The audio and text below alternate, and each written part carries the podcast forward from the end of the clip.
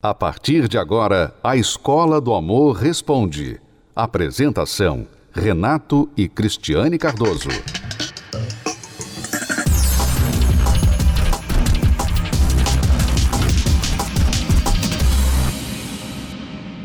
Vamos agora responder perguntas dos nossos alunos. Se você tem uma pergunta, você pode enviá-la para o programa através do site escola do amor responde.com. Vamos agora à pergunta da Dandara. Ela diz: Renato e Cris acompanhem o programa de vocês e baixei o livro Casamento Blindado pela internet para ler.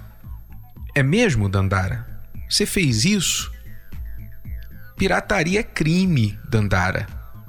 Desculpa aqui abrir um parêntese que não tem nada a ver com o assunto do programa, mas eu tenho que falar sobre isso, e não é porque é o nosso livro, não.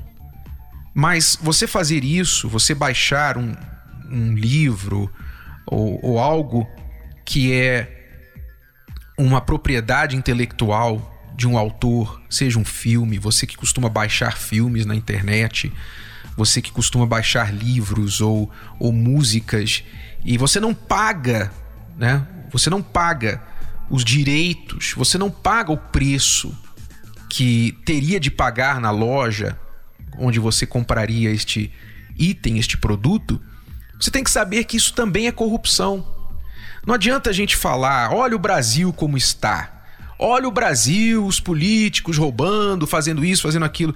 E aí a gente vai lá e baixa um livro na internet porque não quer pagar 10 reais, 20 reais na livraria.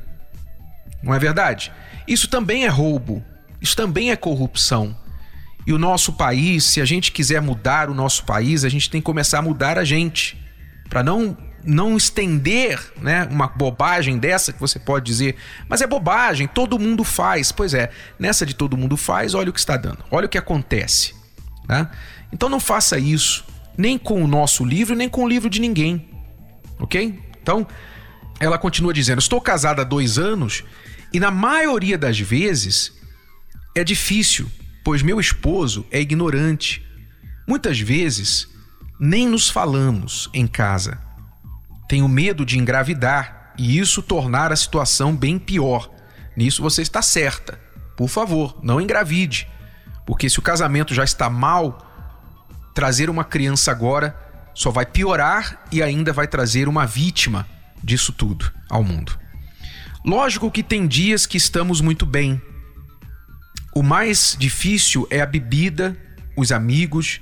Ele valoriza demais os amigos e eu sempre fico de lado. Muitas vezes me sinto uma empregada que tem que lavar, cozinhar, mas o meu lado afetivo fica de lado. Me ajudem, por favor, pois não quero perder meu casamento. Dandara, eu quero usar o seu exemplo para alertar as outras Dandaras por aí, né? Porque dificilmente não creio que o seu marido começou a beber e sair com os amigos depois de casado. Provavelmente ele já fazia isso antes. E o seu erro, como o erro de muitas mulheres, é achar o seguinte: depois que casar, isso muda. Depois que a gente casar, ele vai parar, ele vai entender que ele vai ser um homem casado e que ele agora tem que ficar em casa com a esposa, com a família, etc. Não vai mudar. Há coisas que você tem que saber acertar antes do casamento. E não apenas com uma conversa. Você tem que saber quais são os padrões já desde o namoro. Por isso, no nosso livro Namoro Blindado, nós falamos muito sobre os padrões que você tem que ter.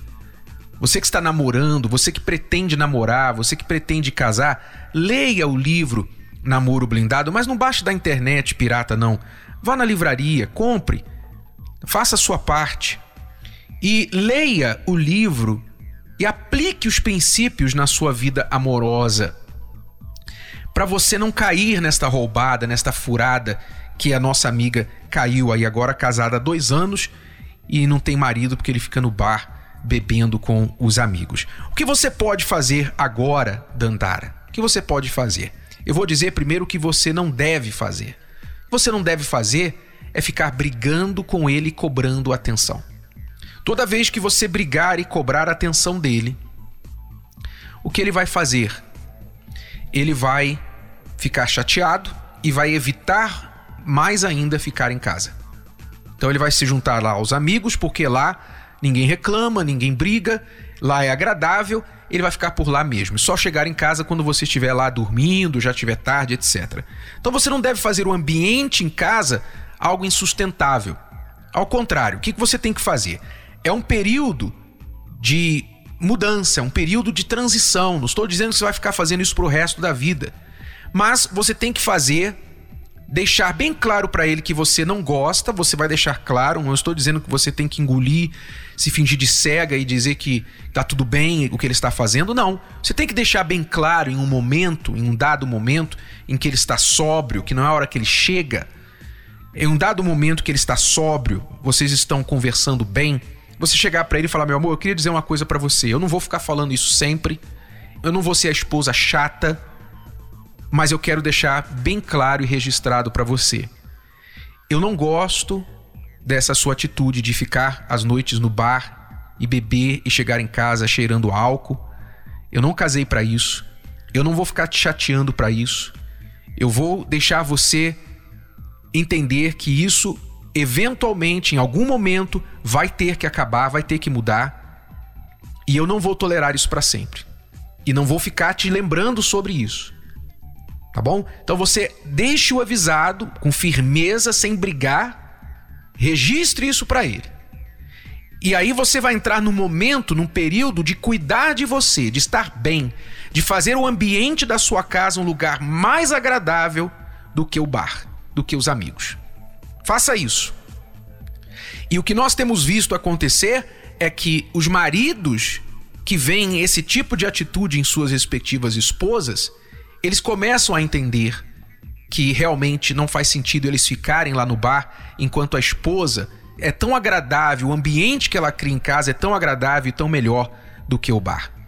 Então, isto é uma coisa que você deve fazer e perseverar. Não vai acontecer no período de uma semana, provavelmente nem em um mês. Você tem que perseverar seguindo nisto, ok? Nós aconselhamos que você busque também ajuda através da terapia do amor. Você vai ouvir agora, por exemplo, uma história de uma esposa que fez exatamente isto. Ele me dava muito trabalho. Era mulherengo, só queria. Ele mentia muito. Ah, eu era nervoso, ignorante, bebia muito, mentia muito, muito mentiroso. Era a pior coisa que tinha. Sempre ela, ela combinava comigo, às vezes, para vir para terapia. Eu dava bola nela. Uhum. Ela ficava arrasada. Eu vou ir, pode marcar que nós namorava. Pode ir que eu vou. Quando ela ia se encontrar comigo, fugia, ficava lá me esperando. Aí foi quando ele chegou assim no estado que ele começou a beber. Ele chegou, vomitou, né, em mim ali. Falei, Deus, não é isso que eu quero. Ela era nervosa, era estressada. E eu vi a mudança. E foi um dia que ela falou assim: não dá mais, chega. Aí eu peguei, e ela sempre do meu lado, né? Foi tanto que eu sofri um acidente, ela cuidou de mim. Eu falei, não, tem que acordar para a vida. Uhum. Senão essa mulher me ama mesmo. E aqui, firme e forte. Aí foi quando ele começou a ver a mudança em mim. Eu tive que me amar primeiro. Eu tive que falar assim: não, para mim, gostar de alguém, eu tenho que aprender a me cuidar. Foi quando ele viu a mudança em mim e ele veio, depois de muita perseverança aqui. Foi quando adotei a terapia dentro de mim. Uhum. Falei, sem a terapia eu não vou conseguir. Aí foi quando ele entra na história. Quando você veio, então, você veio sozinha? Quanto tempo você fez a sozinha, terapia sozinha? Três anos. Não foi fácil. Três anos que eu tive que vir lutar por ele. Fielmente? Fielmente, fielmente. E não foi do dia para noite. Quando eu vinha, parecia que era pior. E minhas amigas falavam assim: Poxa, você é nova. O que você está fazendo terapia? Com 17 anos, o que você está buscando na terapia? Dentro de mim tinha uma certeza que Deus ele ia me honrar. Uhum. E foi o que aconteceu. Não foi fácil. Três anos. E foi onde eu comecei a vir para terapia com ela. Uhum. Comecei a vir e fui me entregando. Fui recebendo as palestras, fui praticando. E hoje, graças a Deus, a gente está abençoado. Somos casados há dois anos. Estamos muito felizes. E a gente adotou a terapia. A gente não larga por nada. É o que tem nos sustentado. Que às vezes a gente acha, ah, já fui abençoado na vida sentimental, tá bom aqui. Não, uhum. para mim não tá bom. Eu quero mudar, eu tenho muito que mudar ainda. O mundo está parando novamente, mas os problemas amorosos não param. Pelo contrário, se intensificaram ainda mais nos últimos tempos. Separações, traições, abusos. Siga as orientações do Ministério da Saúde. Mas não deixe de aprender sobre o amor inteligente. Palestras especiais com Renato e Cristiane Cardoso. Quinta-feira, às 20 horas. Direto do Templo de Salomão.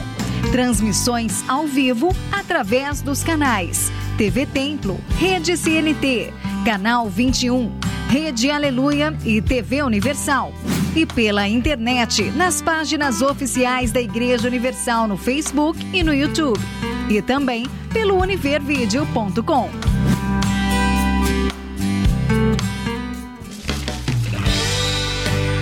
Casei na terapia do amor. We don't talk anymore. E a minha esposa a gente tinha escolhido um local a céu aberto, era uma chácara, um local, um local muito bonito, muito bacana assim. Então era o nosso sonho de se casar, fazer a cerimônia naquele ambiente. Só que uns 40 minutos antes, né, da cerimônia do início, houve um temporal. E a gente teve que recolher rapidamente a decoração da festa, tirar as flores. É quando eu percebi que o tempo tinha aberto, Aí eu liguei desesperado, falei, ai, por favor, tenta arrumar do jeito que estava, porque a gente viu a decoração, ficou fantástica. A gente precisou pedir ajuda lá para o pessoal que estava trabalhando, que os próprios convidados, enfim, que foram para a festa, ajudaram. A gente desmontou e montou isso rapidamente, num período de uma hora no máximo. E felizmente deu certo, né? Fizeram a tempo lá, ficou ficou profissional, ficou lindo. Eu era uma jovem cheia de sonhos, né? Como toda jovem. É, fui crescendo, na adolescência eu via minhas amigas namorando, né, tendo seus relacionamentos, mas assim, eu não, não pensava que relacionamento era só ficar com os meninos, enfim. Eu queria alguma coisa mais duradoura. Eu vim do interior, tive uma infância no meio rural, é, trabalhando com um sítio, enfim. Eu sempre sonhei em ter um casamento, ter uma família, ter filhos. E tinha diversas responsabilidades e, e, devido a essas responsabilidades eu fui me tornando um homem mais sisudo, mais sério. E no decorrer do tempo isso foi se tornando ruim para minha pessoa. Eu fiquei, eu fiquei uma pessoa muito irritante. Eu era extremamente exigente com tudo eu não respeitava mais ninguém. Devido às amizades, comecei em baladas, né? Álcool, eu tinha muitos problemas interiores, eu era muito frustrada. O meu pai ele foi embora, ele se divorciou, ele acabou traindo a minha mãe e minha mãe sofreu muito. Ela sofreu muito mesmo. Ela chegou a ficar deitada numa cama vários, vários meses. Ela tinha problema depressivo, ela não conseguia assimilar aquela perda do casamento dela. Nesse período eu me transformei. Eu que já era uma pessoa problemática do ponto de vista de convívio social, eu fiquei ainda pior. Aí chegou um ponto que eu falei, não vou ter mais ninguém, não vou procurar ninguém, vou estudar, vou cuidar da minha família, vou cuidar de mim, Estudei, trabalhei, morei fora. Nesse tempo eu determinei algo comigo. Eu falei assim: eu, eu não quero ter um relacionamento. Eu não, não pretendo me casar, eu não pretendo ter uma família. Porque olha só a situação que está a minha família. Fui trabalhar, fui estudar, fui crescer.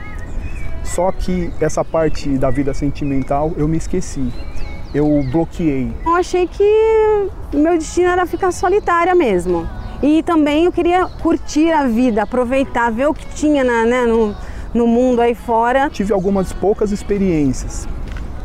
E nessas poucas experiências que eu tive com questão de relacionamento, eu não cuidava do meu relacionamento. Os meus relacionamentos eram extremamente curtos. Eu brincava com os sentimentos das pessoas. Eu não, eu não levava aquilo para frente. Depois desse período conturbado da minha vida, esse meu pré-início, esse meu início diferente, eu recebi um convite da minha mãe para conhecer uma, uma palestra, no caso, a terapia do amor. Eu conheci a terapia do amor. Falei, não, agora eu vou realmente praticar o que é ensinado. Comecei a comandar minha vida através daqueles ensinamentos, comecei a botar em prática. Quando eu comecei a botar em prática, eu mudei o meu modo de pensar, as coisas que eu fazia de errado, eu parei de fazer, eu comecei a agir de forma diferente eu me tornei uma pessoa mais educada. O primeiro passo que eu aprendi na terapia foi gostar de mim. Nessa época, eu já tinha assim, já esquecido que eu teria vida amorosa. Eu me amando, voltando a ter autoestima, eu vou conseguir encontrar alguém. Eu já comecei a não querer magoar mais ninguém, a não fazer mal para ninguém. Na terapia do amor, eu aprendi a ter paciência, a ter calma, somente na tomada de decisões. Ajudou tanto na vida amorosa como no trabalho também, porque eu era muito emotiva. Depois que eu estava apto para ter um relacionamento, eu estava formado, estava transformado. Eu tinha condições de conhecer alguém, de falar com alguém. Eu acabei conhecendo a Eliane através de um amigo em comum. Dias depois eles me apareceram, né? Me surpreenderam com o meu namorado, no caso, né, que seria o meu futuro esposo. Quando eu a vi pessoalmente, a gente tinha marcado num local prévio, público, né? É, eu tive a certeza de que ela ia ser a minha esposa. Eu olhei e falei, essa é a minha esposa, essa é a minha esposa, eu tenho certeza. Um pouco mais de um ano a gente namorou, noivou e se casou. Porque a gente já sabia que ambos queriam, que buscavam o mesmo sentido, que buscavam a mesma coisa, o mesmo objetivo. Ah, eu pensei que não existisse uma pessoa como ele para compartilhar minha vida, porque você vê tanta gente aí se separando, tendo relacionamento com as pessoas assim superficialmente. O que a gente vive é muito verdadeiro. A gente passa algumas lutas, mas a gente não desanima, ele ele é muito mais do que eu esperava.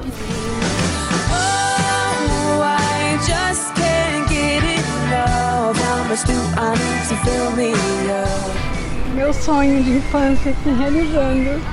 Foi um sonho que se tornou realidade.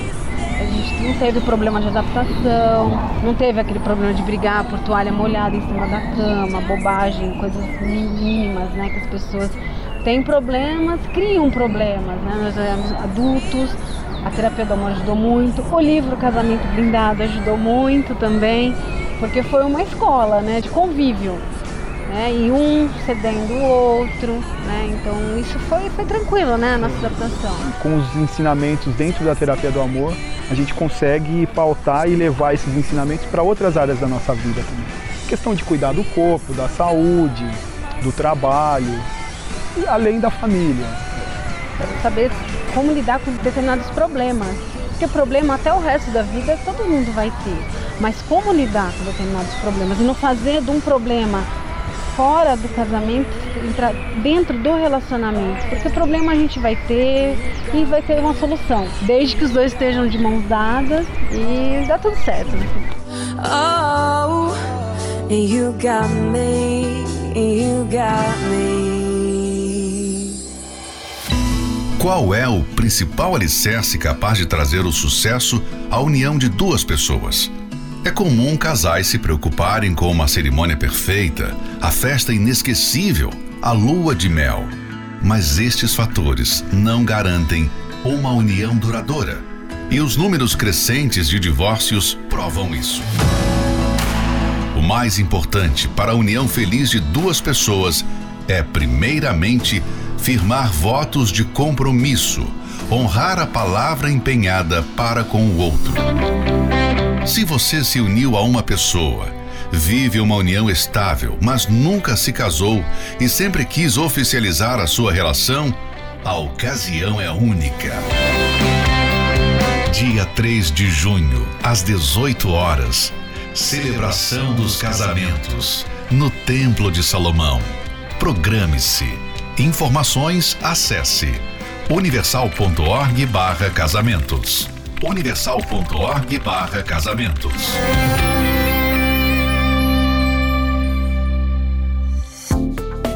Você pode ouvir novamente e baixar esse episódio da Escola do Amor Responde no app Podcasts da Apple Store e também pelo Spotify e Deezer.